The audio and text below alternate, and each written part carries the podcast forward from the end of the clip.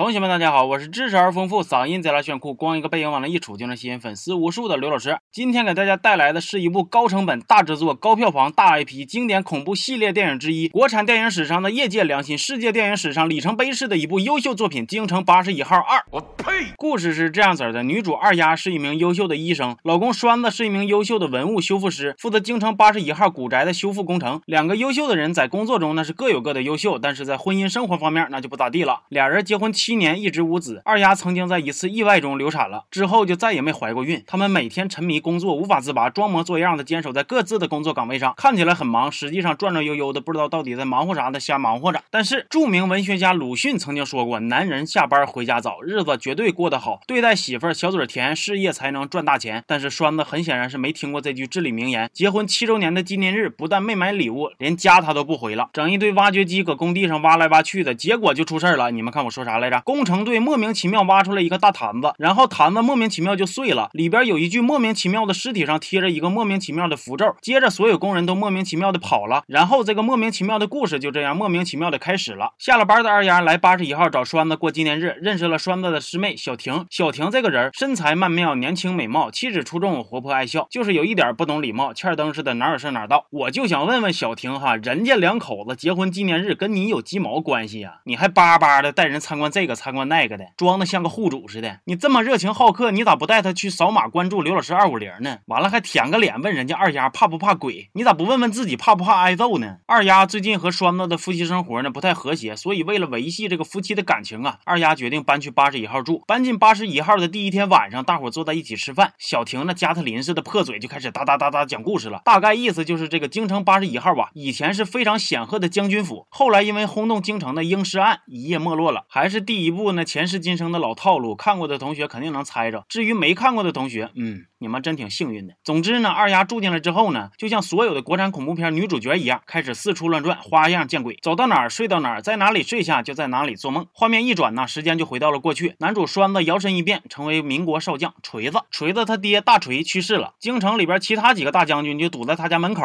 逼他交出军权。其中一个大将军说呀：“你不交出兵权也可以，除非你娶我的宝贝女儿。”啊，这是什么玩意？还有这种操作吗？天上掉媳妇儿，还是这种无论软件硬件质量都非常过硬的？媳妇儿，这简直就是千千万万嗷嗷待哺的单身青年的终极梦想啊！然而，锤子毅然决然的选择了拒绝，因为他已经拥有了自己挚爱的妻子，也就是二丫的前世大丫。哎，旱的旱死，涝的涝死啊！但是大丫非常的通情达理，为了顾全大局，主动让步。就这样，将军之女大婷风风光光的嫁进了京城八十一号大宅。但是鲁迅还说过，要想得到他的心，必先得到他的胃。但是如果他不爱你，做出花来都白费。锤府里有一个神神叨叨、喜欢治疗不孕不育的巫医。因为大丫和大婷都生不出孩子，所以他私底下总去捅咕大丫，还非常热情的介绍了一个生孩子的秘方，那就是把孕妇肚子里的婴儿活活给抛出来。哎呦我去了，真他妈缺德呀！给大丫都气完犊子了。大丫说滚。巫医被大丫严厉的拒绝之后呢，又去找大婷。大婷显然没有大花那么高尚的觉悟，决定和巫医同流合污。我真是纳了闷了，这巫医你既然这么执着于研究生孩子，你他妈自己可以尝试啊！你自己生个孩子出来，那多牛逼呀！啊！走。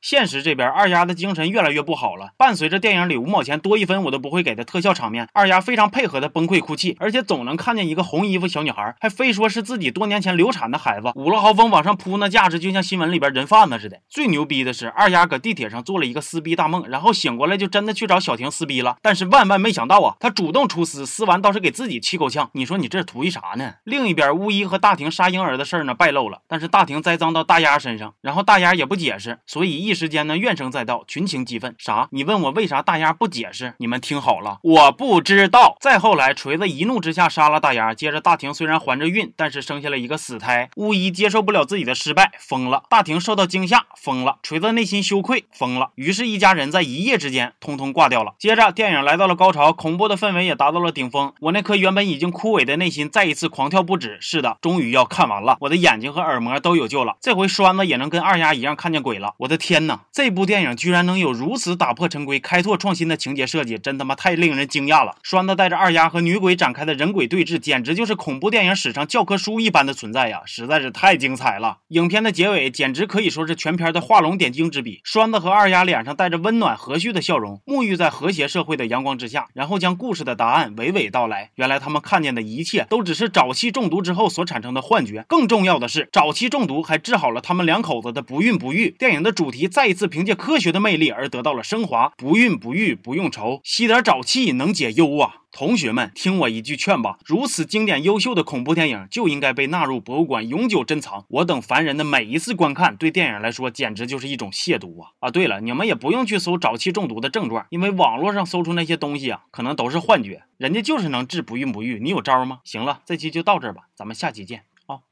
嘻嘻，去你妈的沼气中毒！我看你们全都是吃屎吃多了，呸！